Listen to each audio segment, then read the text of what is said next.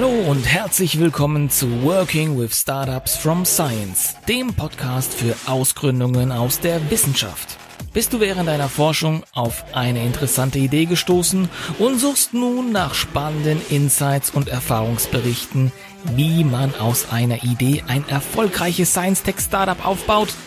Dann ist dieser Podcast genau das Richtige für dich. Mein Name ist Bartosz Kaidas und mit diesem Podcast will ich dich dabei unterstützen, damit aus deiner Idee ein erfolgreiches und nachhaltiges Science-Tech-Startup wird. Lass dich also inspirieren, bleib innovativ und viel Spaß beim Zuhören.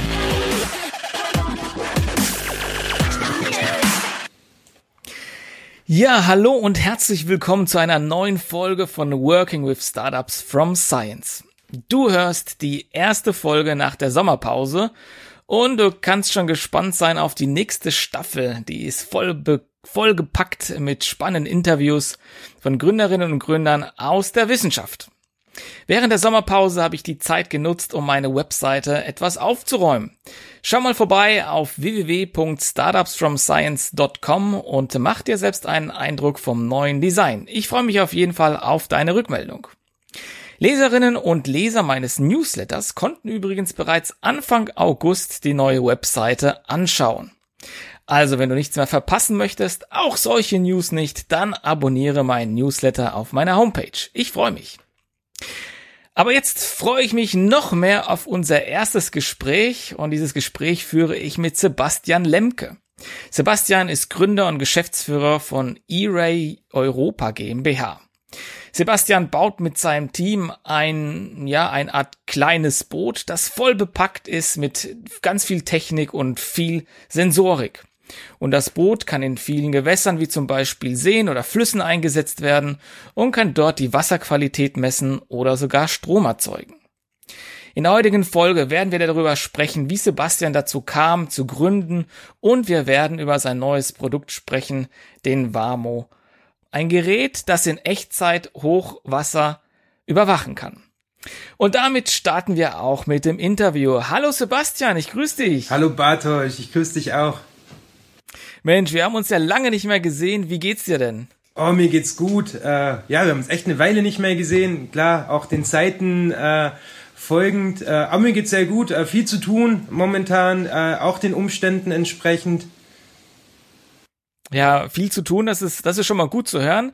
Wie habt ihr denn die, die Corona-Zeit ähm, ja als Startup so äh, hinter euch gebracht? Oh, ja, man muss sagen, wir hatten, äh, wir haben immer noch ein großes Projekt in, in Kolumbien, was auf uns wartet, was wir leider äh, jetzt äh, noch nicht zu Ende bringen konnten. Äh, hat sich vieles ver verzögert. Wir haben auch von unserem Produktportfolio, da mussten wir auch so, so ein, zwei Schritte äh, oder ein, zwei Dinge rausnehmen, die dann eben auch mehr für äh, Großveranstaltungen äh, sinnvoll äh, sind. Äh, aber da haben wir uns auch, auch dann fokussiert und sind äh, mit dem Wasser noch weitergekommen. Ja, genau. Also ich habe ja schon ein bisschen eingangs erwähnt, so, so ein kleines Boot habe ich jetzt mal nett beschrieben, aber da steckt ja ganz viel Entwicklung dahinter. Vielleicht kannst du uns mal abholen und äh, der Zuhörerin und dem Zuhörer erklären, was für ein Produkt ihr eigentlich produziert. Ja, es ist eine schwimmende Messstation, äh, die ausgestattet ist mit einem sehr genauen äh, Navigationssystem, also so ein normales GPS, was man in jedem Handy hat, aber eben sehr genau ist. Und damit äh, kann man beispielsweise den Wasserstand äh, sehr einfach erfassen. Und äh, man kann beispielsweise auf einem See kann man genau wissen, wo man äh, misst. Und dieses Boot äh, wird ausgestattet mit verschiedenen Sensoren oder kann ausgestattet werden je nach je nach Anwendungsfall mit Sensoren von diversen Drittanbietern äh, Multiparameter-Sonden, Spektralmeter. Und so hat man eine All-in-One-Lösung, um Oberflächengewässer zu überwachen. Okay, dann stellt sich immer die Frage, wozu braucht man denn sowas?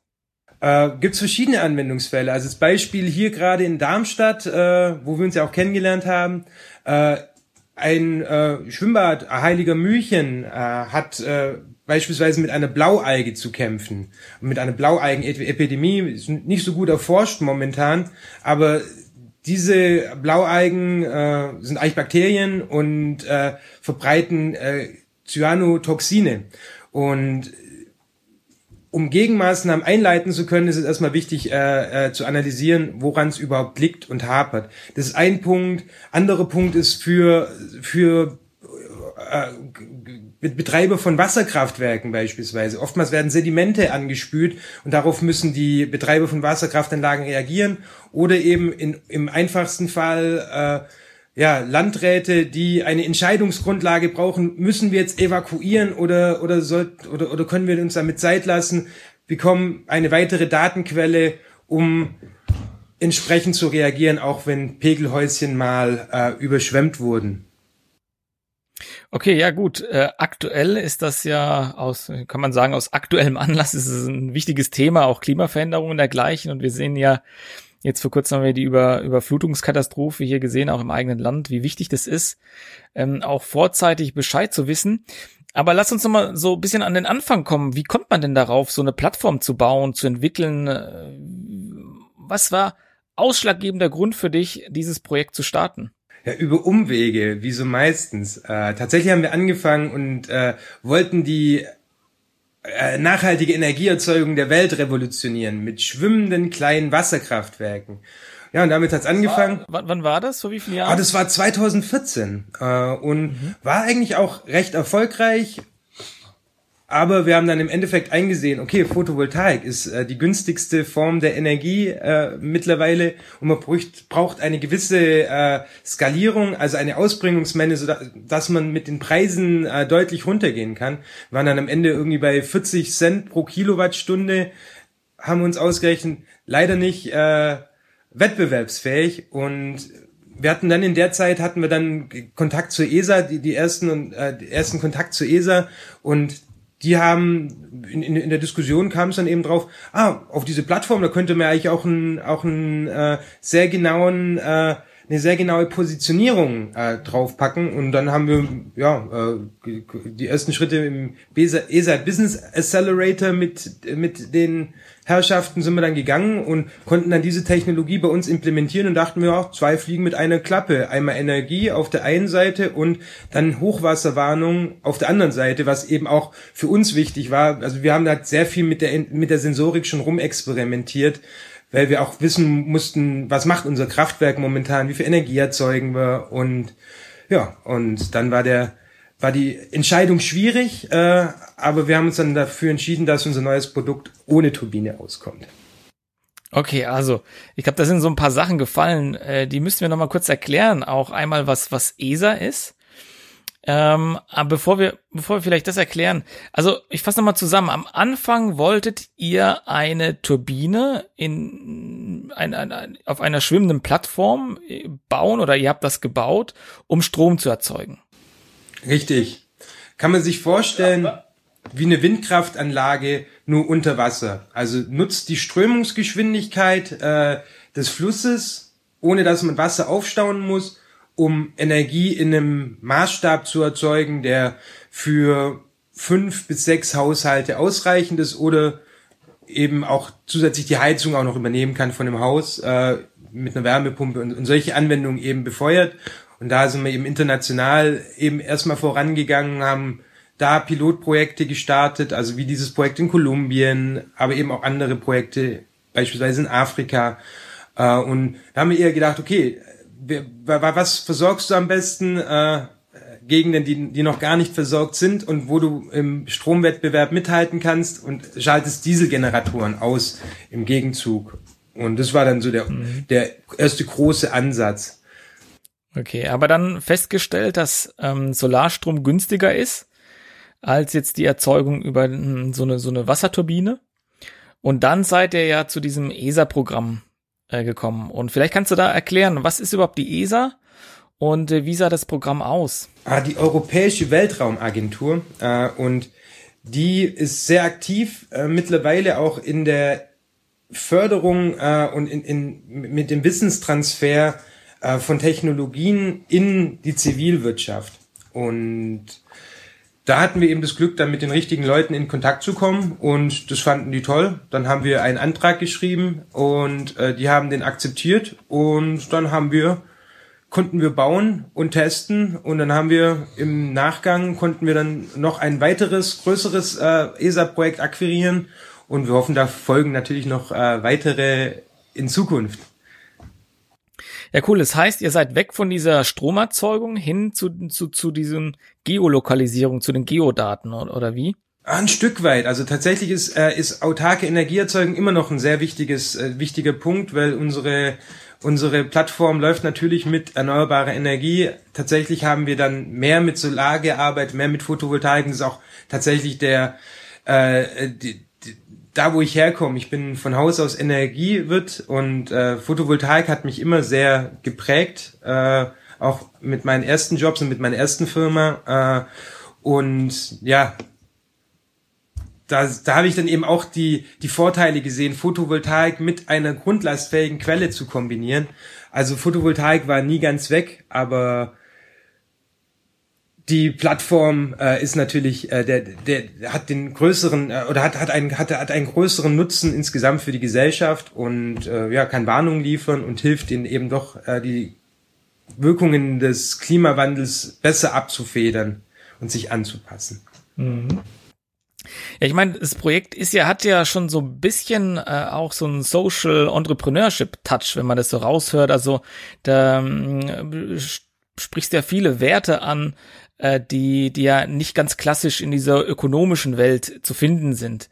Wie hast du das irgendwie damals 2014 in Einklang gebracht? Also etwas entwickeln zu wollen, was einen Impact erzeugt, aber auf der anderen Seite natürlich ähm, die Frage war, wie kann man damit nachhaltig auch, auch Geld verdienen?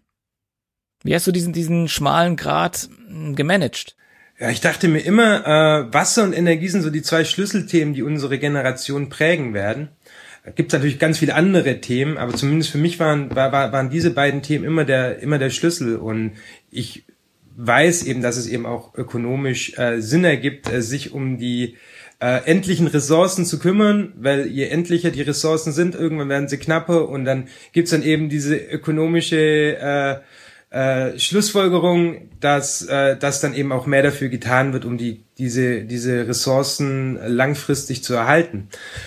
Ähm, so kam es dazu und tatsächlich dieser, dieser Smart Water Management Markt ist auch ein, ist auch ein stark wachsender Markt, weil immer mehr getan werden muss. Es gibt immer tollere Sensoren, äh, und Technologien äh, und es gibt eben auch die passende äh, Gesetzgebung, die eben auch äh, dafür jetzt sorgt, dass eben mehr getan werden muss.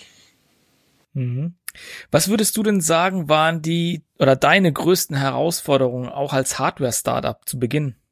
Oh ja, das ist natürlich ein teures, äh, ein teures Spiel äh, und man muss lange testen. Also man fängt an mit einer Plattform, äh, da gibt's dann Kinderkrankheiten, gerade eben auch bei großen Hardware-Produkten. Äh, man muss sehr viel äh, Handarbeit anlegen, man muss sehr viel optimieren und dann eben langfristig testen. Und dann hast du erstmal zwei Jahre, die du testen musst. Äh, und während der Zeit entwickelst du dann den Nach das Nachfolgeprodukt.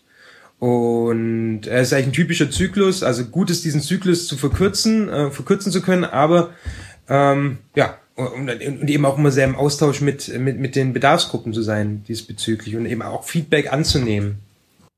Mhm. Okay, aber ihr habt ja nicht nur äh, Hardware, habe ich gesehen, auch auf eurer Webseite, sondern ihr habt ja auch eine ganze Software-Suite da dazugehörig. Wie kam, wie kam das dazu? Eben aus, aus dem Grund, äh, man muss ein Produkt von äh, bis zum Ende denken äh, und die Sensorik muss irgendwie aus, ausgelesen werden. Äh, die Datenübertragung ist die eine Herausforderung und die Darstellung ist dann eine andere. Wir haben keine ganze Software-Suite, wir haben eigentlich dieses Demonstrations, äh, diese Demonstrations-Web-App, äh, wo man, wo man eben alle Daten abrufen kann, aber der Schlüssel für die Kunden ist eigentlich die API, also die Vereinfachung äh, wie, wie, wie kann man einfach diese Daten abrufen und in, in das eigene System bringen? Weil typischerweise haben, haben Wasserwirtschaftler, die Landesämter und, äh, und alle Beteiligten haben schon eine Software in, implementiert und wollen diese gerne weiter nutzen. Und die Kunst ist nun, wie kriegt man die Daten, die gemessen werden, einfach in das eigene System? Mhm. Ja, super. Und dazu bietet ihr eben diese Schnittstellen an, was ja mit APIs dann, was du damit gemeint hast. Genau. Also ein Advanced Programming Interface, sodass man die Daten äh, leicht gepusht bekommt. Sehr gut. Ja, super. Ähm, wir haben so ein bisschen auch, also lass uns mal ein bisschen so zum Markt kommen, weil ich glaube, das könnte auch ganz spannend sein. Mich würden da zwei Fragen interessieren. Nämlich einmal, euer Markt ist ja nicht der, der Endkonsumentenmarkt, also nicht der, der von, von Privathaushalten. Ähm, vielleicht kannst du da noch mal ein bisschen drauf eingehen und auch auf die spezifischen Anforderungen ähm, eines, ich sage jetzt mal eher public-orientierten Marktes. Vielleicht kannst du uns da mal so ein paar Insights geben. Wie bearbeitet man so einen Markt? Ja, das ist natürlich ein bisschen komplizierter als diese klassischen B2C und B2B äh, Modelle, wenn man B2G geht äh, als äh, neudeutscher Begriff. Ähm, es ist natürlich sehr viel äh, Kommunikations- und vertrauensbildende Arbeit vonnöten. Also man muss äh, sehr, sehr, sehr äh, schnell mit den Leuten in Kontakt kommen, die daran arbeiten. Glücklicherweise hatten wir eigentlich auch unsere ersten Kontakte dann eben schon über die Wasserkraft, äh, weil es ähnliche Teilnehmer sind. Äh, das sind dann die Regierungspräsidien, mit denen man reden muss. Äh, und dann ist natürlich die große Herausforderung äh, das Ausschreibungssystem, was auch ein recht äh, teure Prozess ist. Also ich würde erstmal prinzipiell nicht empfehlen, äh, äh, äh, Lösungen für den äh, für den Public Sector zu machen, äh, sondern lieber erstmal B2, B2B oder B2C, äh, weil, es, weil die Entscheidungswege deutlich kürzer sind. Also man braucht einen langen Atem und äh, man braucht einen langen Atem. okay. Und ja, wie, wie, wie behältst du da, wie bleibst du motiviert mit deinem Team? Ja, ganz klar. Äh, der, der, der, der Need, äh, dass es gemacht werden muss. Also äh, das ist so der Schlüssel und natürlich eben auch das Feedback aus dem Markt heraus von unseren Kooperationspartnern, von unseren Distributionspartnern, die halt eben auch die Anwendungsfälle sehen und wo, wo man wo es eben auch klar ist, dass die Probleme immer größer werden. Also man sieht jetzt diese Katastrophe in äh, Rheinland-Pfalz und Nordrhein-Westfalen, Belgien, Schweiz äh, und es geht, ging ja dann auch in der Türkei gleich weiter mit Hochwasser. Äh, wenn man jetzt anguckt, äh, mit der Wasserqualität ist ein ganz anderes Thema, aber, aber ein genauso drückendes. Also man sieht unser Ahaiger Mühlchen, aber man sieht dann eben auch gleichzeitig das äh, Mar Menor in Spanien, äh, die auch unter einer ähnlichen Thematik zu leiden haben. Also der Druck äh, der Herausforderung und eben auch äh, äh, die Lust und äh, die Leidenschaft, diese Herausforderung anzugehen. Mhm. Ja, super. Äh, ich glaube, das ist, das ist, glaube ich, auch was, was ich hier raushöre, ist ein wichtiges Element, was ich ja auch in der Beratung ja immer wieder feststelle, dass äh, man auch als Gründer, glaube ich, eine gewisse Passion braucht, eine eine eine Passion, eine Leidenschaft, um an den Themen auch dran zu bleiben, weil ne, ich, ich weiß ja, bei euch war es ja nicht immer einfach. Die langen Entwicklungszeiten, die sind natürlich auch äh, sehr sehr kostspielig, die kosten ja auch Geld. Und ähm, umso besser, wenn man dann halt einen Motivationsfaktor drin hat, an dem man sich immer fragen kann, warum macht man das eigentlich? Und diese Frage damit auch so ein bisschen beantworten kann. Lass uns mal zu deinem Team kommen. Wie groß ist denn eure Company oder deine Company überhaupt? Oh, wir, wir, atmen immer so ein bisschen. Momentan sind wir äh, sechs Leute im Kernteam. Äh, werden auch unterstützt von äh, diversen Freelancern, die uns äh, bei spezifischen Themen helfen. Aber wir würden gerne wieder wachsen. Also wir waren auch schon mal ein bisschen größer und äh, ja, jetzt ist eine gute Zeit dafür.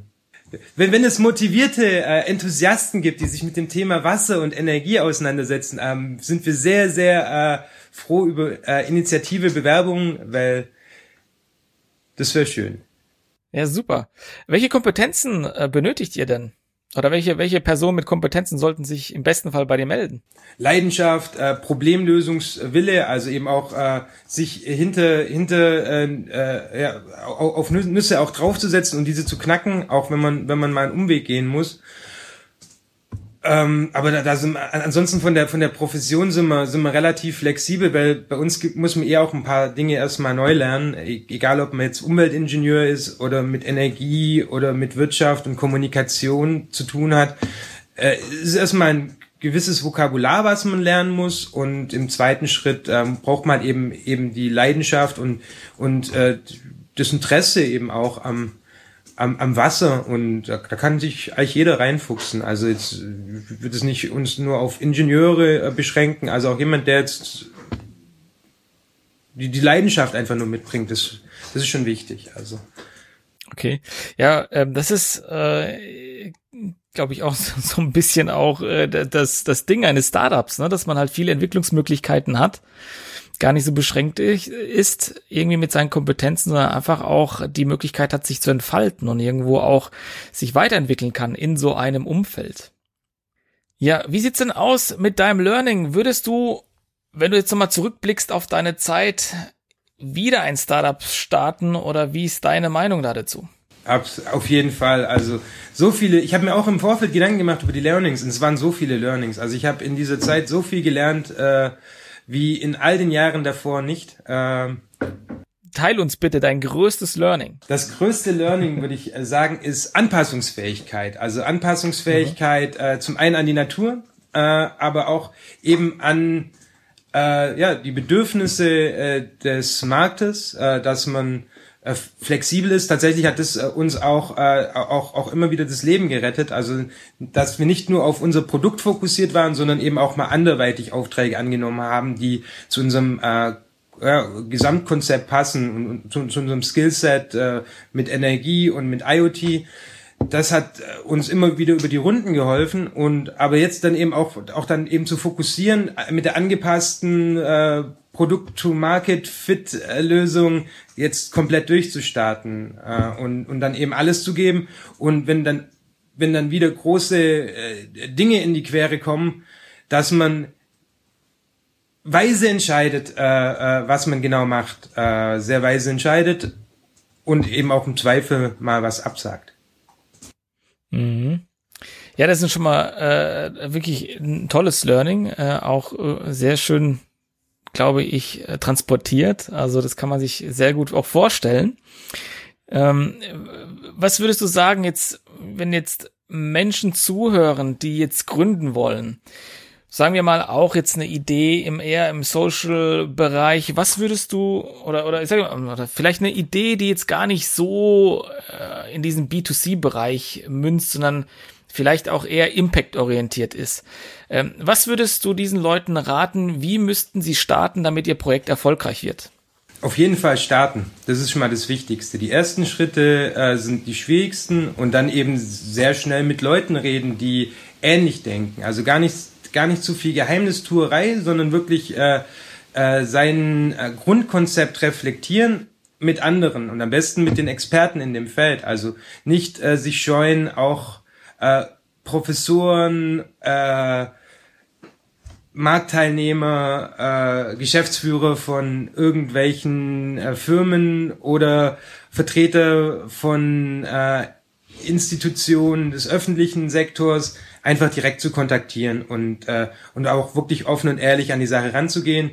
Wie seht ihr das? Also am, Anfang macht man das noch nicht so gut, aber irgendwann, irgendwann kann man sich auch besser auf die anderen einlassen und hört auch besser zu. Also und dann eben auch zuhören und starten, schnellstmöglich äh, kleine Prototypen äh, aufbauen, sich selber Gedanken machen, die ersten Schritte und, und, und immer zu überlegen, was, was macht man denn jetzt am, am besten mit der sehr knappen Ressource Zeit, äh, um, um weiter voranzukommen. Also ich stelle mir das mhm. immer so vor wie ein Schachspiel. Äh, du kannst nicht mit allen Figuren gleichzeitig ziehen, aber du ziehst immer mit einer Figur und bringst dich so in eine bessere Position.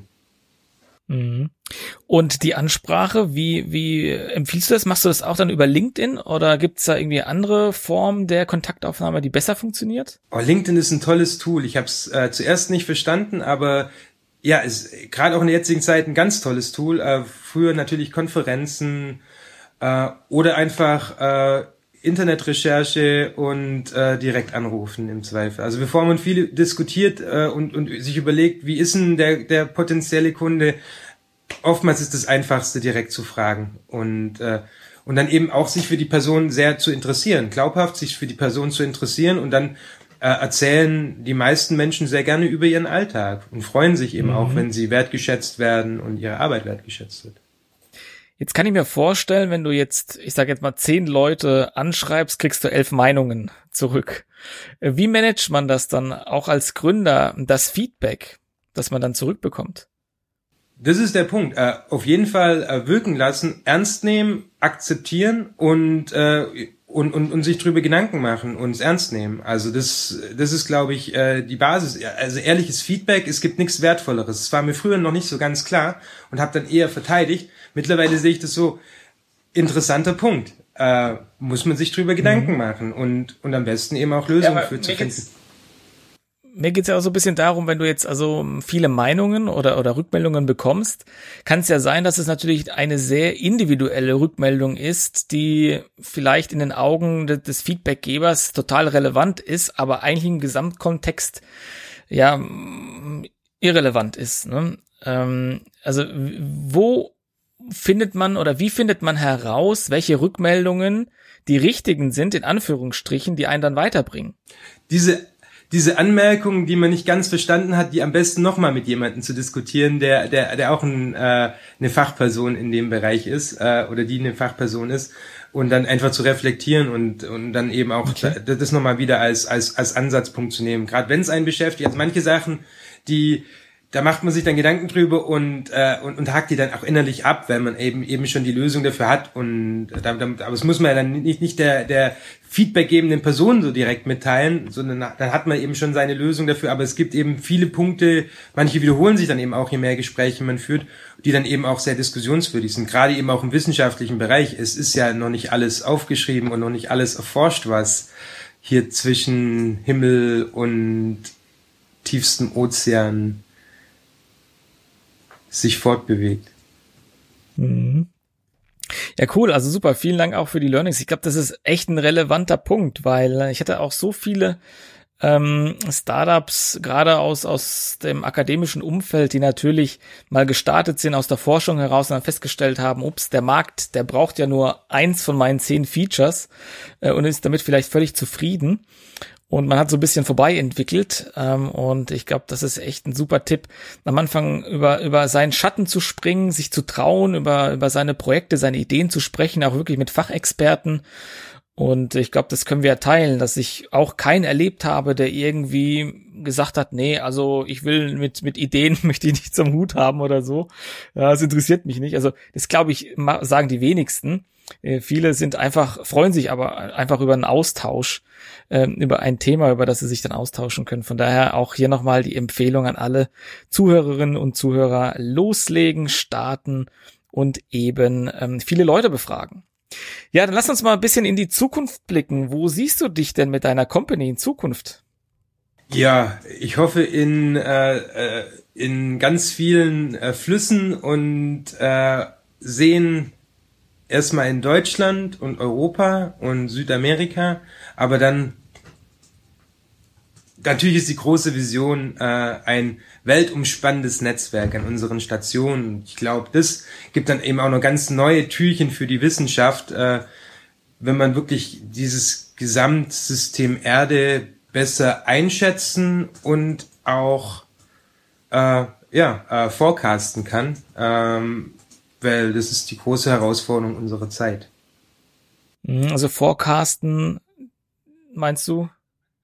Wichtiger Punkt, äh, der, der wichtigere Punkt ist natürlich, dass wir, dass wir äh, was äh, diesen Klimawandel in den Griff bekommen und dass wir natürlich, äh, also Anpassung ist das eine, aber vor allen Dingen äh, ähm, äh, äh, verhindern ist äh, ist das Wichtigste. Also erstmal sollte man den Laden sauber machen. Äh, mhm und dann äh, die nächsten Schritte. Und das ist eigentlich die Hoffnung. Aber mit unserer Company sehe ich uns in allen Oberflächengewässern der Erde.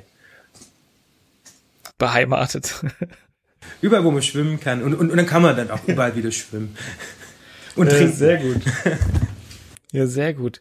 Ähm, ja, wie, wie schätzt du dann so, so den Markt ein? Also glaubst du jetzt durch, durch äh, diese Klimathemen wird das relevanter für euch?